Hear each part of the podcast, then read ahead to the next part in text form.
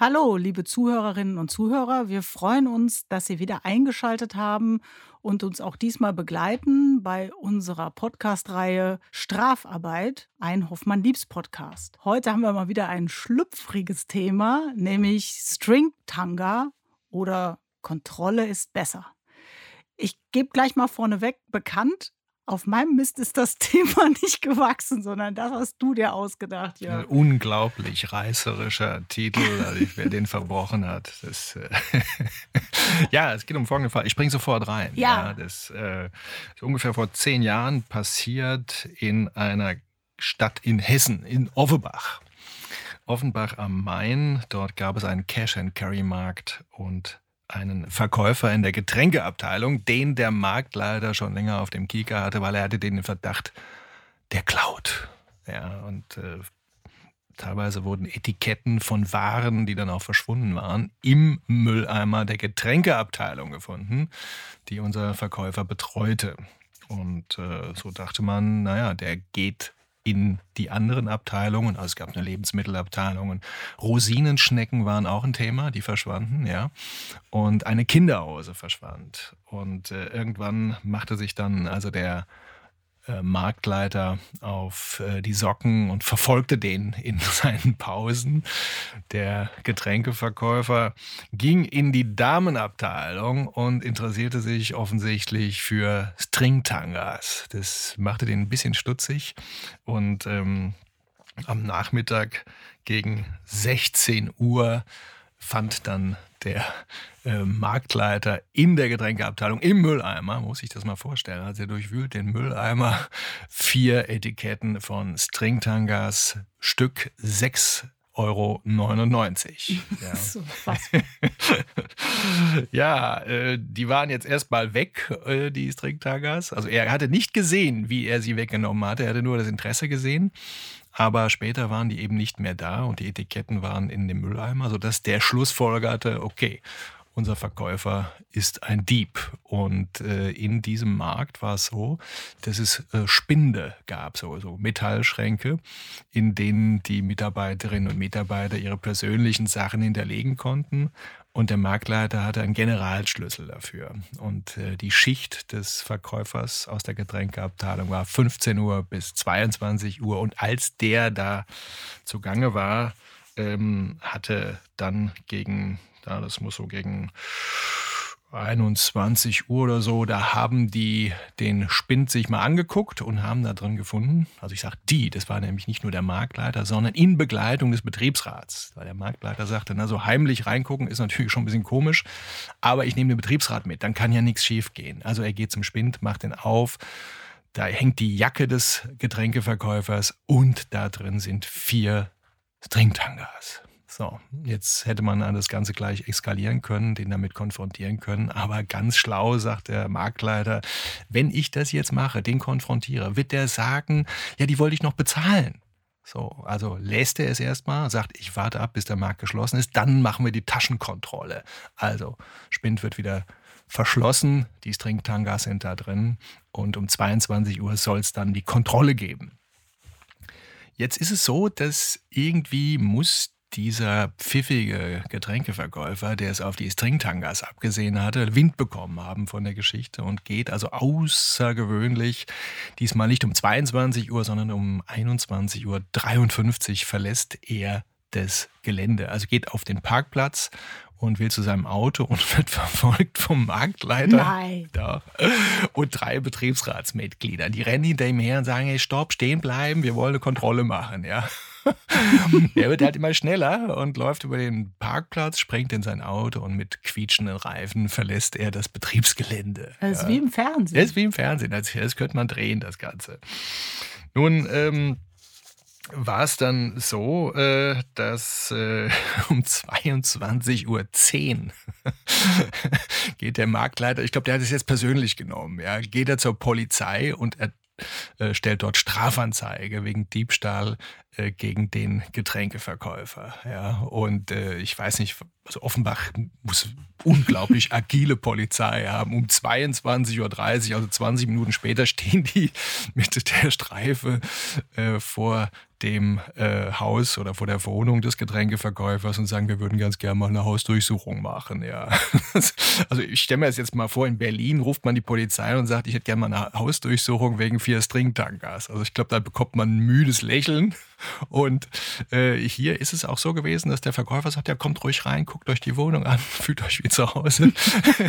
die Polizisten durchsuchen äh, die Wohnung und finden nichts. Ja.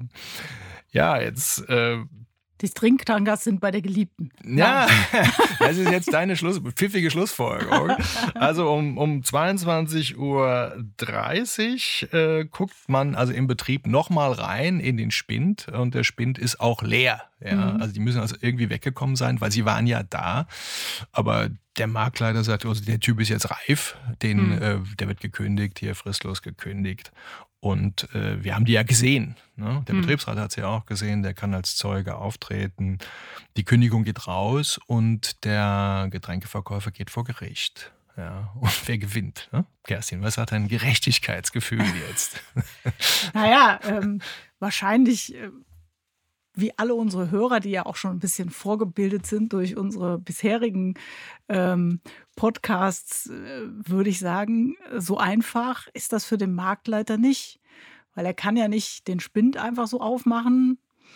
Gut, er hat den Betriebsrat dabei. Dass er es kann, hat er ja gezeigt. Ja, ja, also, aber, ja, ja. also ob er das so darf, also strafrechtlich ist das eine Beweiserhebung, die möglicherweise unzulässig war und führt dann zu einem Beweisverwertungsverbot. Also diese Aussage, er hat die mal irgendwann gehabt und das hat er gesehen, das ist eigentlich nicht, also würde ich jetzt sagen, nicht verwertbar, aber du wirst uns ja sicherlich gleich darüber aufklären, wie das weitergeht. Ich meine, klar, also es wäre wahrscheinlich schon so, dass das ein ein Diebstahl ist. Also bei einem Diebstahl hat man immer verschiedene Voraussetzungen, die erfüllt sein müssen. Das ist eine fremde Sache, das ist sicherlich klar. Er hat die auch weggenommen, also aus dem Gewahrsam äh, seines Arbeitgebers, dieses äh, Cash-and-Carry-Markt. Ähm, äh, in seinen eigenen Gewahrsam verbracht, schon als das in dem Spind war und in seiner Jacke. Aber spätestens als es bei ihm im Auto lag, wo es dann hingekommen ist, wissen wir ja nicht.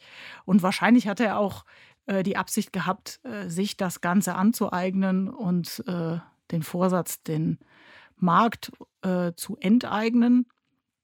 Also die Diebstahlsvoraussetzungen werden schon erfüllt, aber das ist so ganz ja. klassisch runtersubsumiert. Aber darum geht es ja weniger in dem Fall als mehr, wie ja regelmäßig bei uns, um die arbeitsrechtlichen ja. Dinge. Und da habe ich schon echt Bauchschmerzen, äh, weil ich einfach sage, das ist ja irgendwo noch ein besonderes Verhältnis, das Arbeitsverhältnis, und kann der Arbeitgeber einfach so mit Betriebsrat oder ohne in diesem Spind rumsuchen. Ich meine, da gibt es ja ähnliche Fälle, diverse Natur. Da wirst du uns ja wahrscheinlich auch noch andere erzählen ja, können, ja. sei es mit ausgespielten E-Mails, ja, genau, oder das Thema Video. Ja, da kommen wir später zu. Also hier war es so, erstmal hat er natürlich eine tolle Einlassung äh, äh, gebracht. Ne? Ihr Strafrechtlerin sagt ja Einlassung. Ne? Das ist also, wenn man beschuldigt wird und was sagt, dann ist das eine Einlassung. ja? und er sagte, äh, Stringtanker, kenne ich nicht. okay. äh, also ich habe nichts geklaut. Ne? Das mhm. war schon mal gut. Also obwohl er wusste, die haben in den Spind reingeguckt, die Betriebsräte haben den gesehen. Richtig astreine Vortrag, hm. war ja gebrieft vom Anwalt wahrscheinlich. Nein, ich nicht. Ihr müsst euch verguckt haben. Ne? Okay. So, das war schon mal gut, weil sonst hätte er es ja zugestanden. Dann wäre der Fall schon zu Ende gewesen. Ja, ja, ja. Klar. Und äh, insofern war das schon ganz schön. Insofern hat dann der Arbeitgeber gesagt, jetzt trete ich Beweis an durch Zeugnis der Betriebsräte, die mit mir den Spind aufgemacht haben und gesehen haben, da waren sie drin. Das ist ja mhm. eigentlich dann voll in flagranti, äh, würde ich sagen, ähm, überführt. Und das Gericht, also die Gerichte, das ging bis zum Bundesarbeitsgericht, also das erstmal das Arbeitsgericht in Offenbach, dann das Hessische Landesarbeitsgericht und das Bundesarbeitsgericht haben sich damit beschäftigt. Und alle drei haben gesagt, also so nicht so nicht. Hm. Ja, also das war ein ähm, starker Eingriff, viel zu großer Eingriff in das Persönlichkeitsrecht hier des Getränkeverkäufers, weil der Spind war ja für ihn und seine persönlichen Sachen genau. vorgesehen. Genau. Ja. Ja, so. Und ähm, da einfach reinschauen, heimlich geht gar nicht. die hätten den mitnehmen müssen. Hm. Ja, also das Gericht prüft in einer solchen Sache immer die Verhältnismäßigkeit des Eingriffs. Es gibt auf der, so eine Abwägung. Auf der einen Seite haben wir die, ähm, das materielle äh, Recht, ja, also die Wahrheitsfindung. Ja, das ist ja ein großes Gut. Und früher, ich würde mal sagen, so bis 2008 haben die Gerichte ja, wenn ich da Beweise angebracht habe, eigentlich kaum nachgefragt, wo kommt das Zeug eigentlich her. Ah, das ist interessant. Ja, und das hat sich, also die Arbeitsgerichte, Ja, ja, bei euch klar. Strafrechtlern anders. Die Arbeitsgerichte waren eher so, eher so nach der böse Buben-Theorie, Mhm. der war's, so, jetzt kriegen wir den auch irgendwo, weil sonst ist es ja ungerecht, materiell ungerecht. Und durch die hohe Sensibilität im Datenschutz hat sich das äh, Mhm. Verändert. Ich will nicht Okay. sagen komplett umgedreht, aber verändert und es wird von Fall zu Fall abgewogen, materielle Wahrheit. Wir wissen ja, der war's, ja. Und auf der anderen Seite eben der Schutz seiner Privatsphäre. Und das machen die mit einer Verhältnismäßigkeitsprüfung. Die schauen, ist denn dieser Eingriff überhaupt geeignet, ne, hier die Interessen des Arbeitgebers zu schützen? Ja. Und klar, das war, war schon. Ne, da gucke ich rein und weiß Bescheid. Und war das erforderlich? Und da ist es gescheitert. An dem Punkt ist, es, ist der Fall kaputt gegangen aus der Arbeitgebersicht. Nämlich, äh, es gab ein milderes Mittel. Das wäre einfach so gewesen, dass man den Getränkeverkäufer mitgenommen hätte. Mal Genau. so. Und dann hätte er sich ja noch, er hätte es ja dann zugeben können, er hätte diese Peinlichkeiten vermeiden können und nicht dieses entwürdigende Verhalten über sich ergehen lassen, das hier in seinem Spind herumgewühlt wird, im wahrsten Sinne des Wortes. Ja. Ich ahne, dass dann wieder dein äh, Lieblingsthema auf dem Tisch liegt. Was äh, ist denn mein Lieblingsthema? Das hatten wir schon ein, zweimal. Äh, die Verdachtskündigung. Ah, ja, genau. Ja, das, das, das Bundesarbeitsgericht, das hätte ich fast vergessen, sagt am Ende, gibt es den so einen Tipp, ja, verweist es auch wieder zurück ans hessische Landesarbeitsgericht und sagt, na, guck doch mal, ob eine Verdachtskündigung durchgegangen Mhm. wäre. Weil die Verdachtskündigung ist ja, und das muss man sich auf der Zunge zergehen lassen, keine verhaltensbedingte Kündigung. Also Es geht nicht um das Verhalten. Das Mhm. heißt, ich muss gar kein bestimmtes Verhalten hier nachweisen, sondern ich muss nur Indizien bringen, dass das Vertrauen in diese Person zerstört ist. Dann Also habe ich die eine Loyalität, die Loyalität. die das ich kann dem nicht mehr Arbeitsverhältnis trauen. ausmacht. Ich habe Ja. Gründe, dem nicht mehr zu trauen, schwerwiegende Gründe, Hm. dem nicht mehr zu trauen. Ich habe den auch angehört. Das hat dann der Arbeitgeber auch hier im Nachgang gemacht, eine Anhörung. Da kann man auch viel falsch machen, kommen wir wahrscheinlich ein anderes Mal nochmal zu. Haben wir auch immer wieder zwischendurch mal. ja, ja, genannt, genau. Das haben ne? wir schon öfter mal anklingen Und ähm, das muss auch dem Betriebsrat dann mitgeteilt werden. Ich kündige wegen Verdacht und wegen der Tat. Dann Hm. kann sich das Gericht das hinterher aussuchen. Ja? Mhm. Und was nicht geht, ist ähm, das, das Absatteln. Ja? Ich kündige wegen der Tat, ja, und dann gehe ich zurück auf den Verdacht. Man muss beides offenlegen. Das Gleich ist der von Trick. Anfang von an Anfang an offenlegen. beides. Ja. Hm. Was noch geht, ist, ich kündige wegen Verdacht und finde später Beweise der vollendeten Tat. Das ist Okay. das sogenannte Aufsatteln. Mhm. Das, das geht, ja, weil das Ja, ja. entspricht ja. auch wieder dem materiellen Gerechtigkeitsgedanken. Ja. Also insofern war der Eingriff nicht angemessen. Und äh, unser Offenbacher Freund konnte munter weiterarbeiten erstmal. Was dann in der, beim Landesarbeitsgericht daraus geworden ist, weiß ich nicht. Meistens lösen sich die Fälle dann durch eine Zahlung auf. ja. deswegen verschwinden die meistens von der Bildfläche und den hier habe ich dann auch nicht mehr gefunden. Aber ich fand den, den sehr, sehr ähm, illustrativ. Ja. Ja, und wir können ja gute Parallelen ziehen zu allen möglichen, haben wir ja schon angedeutet, ähnlich gelagerten Fällen, nämlich welche Mittl Ermittlungsmaßnahmen, welche Ermittlungsmethoden hat der Arbeitnehmer, äh, Arbeitgeber gegenüber seinen Arbeitnehmern? Darf er Mitarbeiter überwachen? Was kann er da noch nutzen und was kann er nicht nutzen? Und äh, die Antwort ist ja eigentlich, glaube ich, eher immer so, dass äh, das extrem restriktiv gesehen wird. Also eine Überwachung in dem Sinne gibt es nicht. Aber da gibt es ja. Moment, auch, doch, doch ja, da, muss Also man, muss ja man sehr, sehr differenzieren. Fälle. Sehr differenzieren. Also ich meine, wenn ich jetzt angenommen, wir arbeiten im Büro ähm, als äh, Rechtsanwältin, Rechtsanwälte und über uns hängt immer eine Kamera. Ja, ja, das habe so, ich so damit gedacht dann der Managing. Partner so. Sieht, also äh, so. paar länger arbeitest Ja. du heute auch, ja. Ja, Das wäre natürlich ein Hm. dauernder psychischer Druck, also Anpassungs- und Leistungsdruck würde damit so brutal hoch. äh, Das wird man ja psychisch gar nicht aushalten. Das Ja. ist absolut verboten. geht gar nicht. Und dann gibt es so Kameraüberwachungen, by the way, ja, die eigentlich darauf gerichtet sind, also im halböffentlichen Raum, im Supermarkt ja, zum Beispiel. Das hat man ja schon öfter gehabt, so Ja. Fälle, wo eigentlich die Kunden überwacht werden sollen, Mhm. dass sie keinen Ladendiebstahl begehen. ja. Aber natürlich werden dabei auch die Mitarbeiterinnen und Mitarbeiter Ja. aufgezeichnet und was Ja. die machen. Ja, ein Klassiker war so eine Lottoannahmestelle Hm. mit Tabakladen. äh, Das war in Westfalen und da wurde eine Mitarbeiterin, by the way, eben von so einer Kundenkamera gefilmt. Und man hatte den Verdacht, die lässt irgendwie auch Geld verschwinden. Die hatte zwei Kassen, einmal die Lottokasse und die normale Tabakkasse Mhm. und nahm dann irgendwie ähm, Geld ein für Tabak, äh, hat das in die Lottokasse reingeworfen, ist dann mit der Lottokasse raus, hat da Geld rausgenommen und die Lottokasse wieder eingesteckt äh, in das System. Also da hatte man so einen Verdacht und hat dann mh, Monate später dann das System ausgewertet und Indizien dafür gefunden. Mhm. Und da sagt das Gericht, naja, also der rechtmäßig gefilmte Vorsatztäter, ja, äh, Rechtmäßig, der okay. rechtmäßig, das finde ich auch schön. Also, Mhm. Da muss man, haben die wahrscheinlich lange drüber nachgedacht. Der rechtmäßig gefilmte Vorsatztäter, also der, der genießt nicht so viel Schutz. Ja, da muss schon viel passieren, damit man sagt, dass. Aber das, warum ist der jetzt rechtmäßig gefilmt? Weil, Äh, rechtmäßig weil sie das mitgefilmt. wusste, dass da die Kamera Also, Sie hängt. wusste, die Kameras hängen offen. Ja. Ja. musste auch damit gerechnet, eben dann auf den Bildern drauf zu sein. Und sie waren ja eigentlich nicht dazu da, um bei ihrem bestimmten Anpassungs- oder Leistungsdruck äh, zu äh, generieren, Mhm. Und deswegen waren sie rechtmäßig. rechtmäßig, weil in solchen Läden erfahrungsgemäß viel geklaut wird. Hm. So durfte man die aufhängen. Oder im Sicherheitsgewerbe, da hängen überall Kameras. Ja, Hm. dann sind die ja, Vorsatztäter rechtmäßig gefilmt. Okay. Ja. Hm.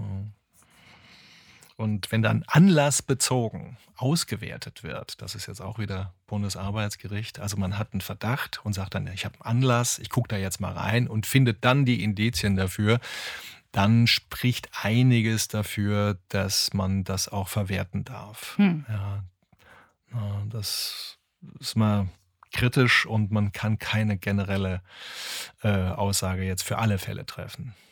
Muss auch gucken, um wie viel geht es eigentlich, worum geht es eigentlich. Also wir hatten mal einen Fall, da ist so ein, so ein kleines Stück äh, Kuchen, äh, äh, so, so ein Quarkbällchen. Äh, Ja. ja äh, da äh, steckte die Verkäuferin in den Mund, die sollte das aber vernichten.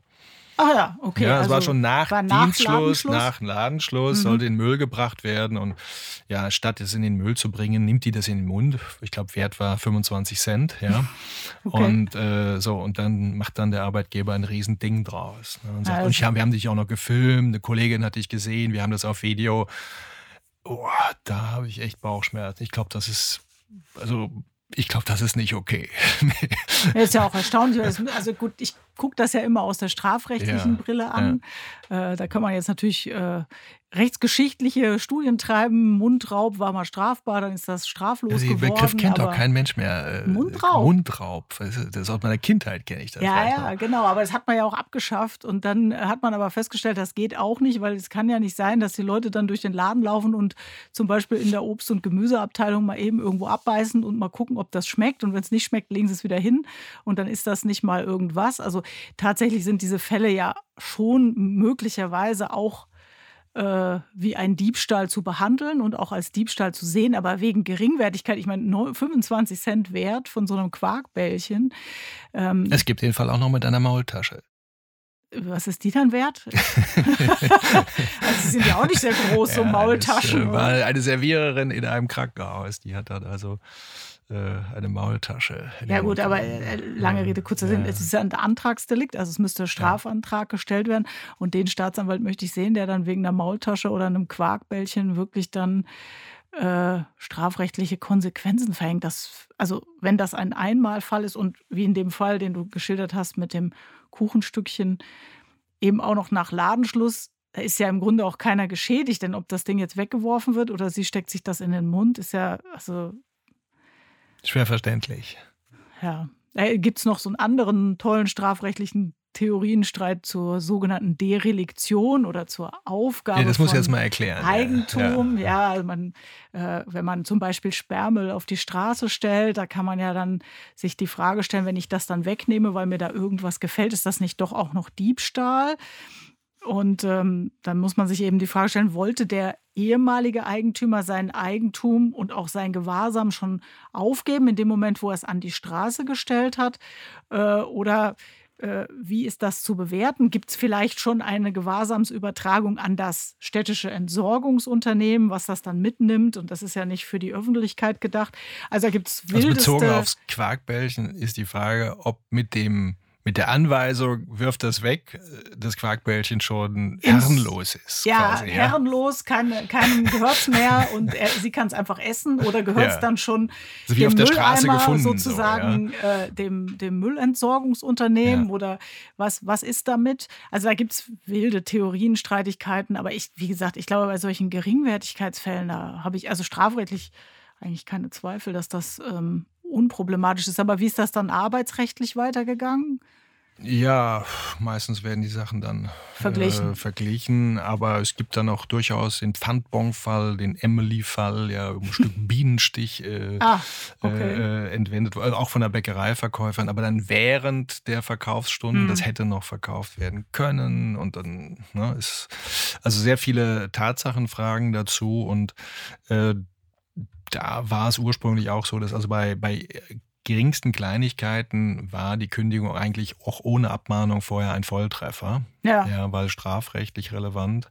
Vermögensdelikt gegen Arbeitgeber, aber absolutes Todesurteil hier, ja. Und da ist das, das Gericht ein bisschen vorsichtiger geworden, sagt, naja, wie lange waren die schon dabei? Ja. Ach, 20 Jahre. Hm.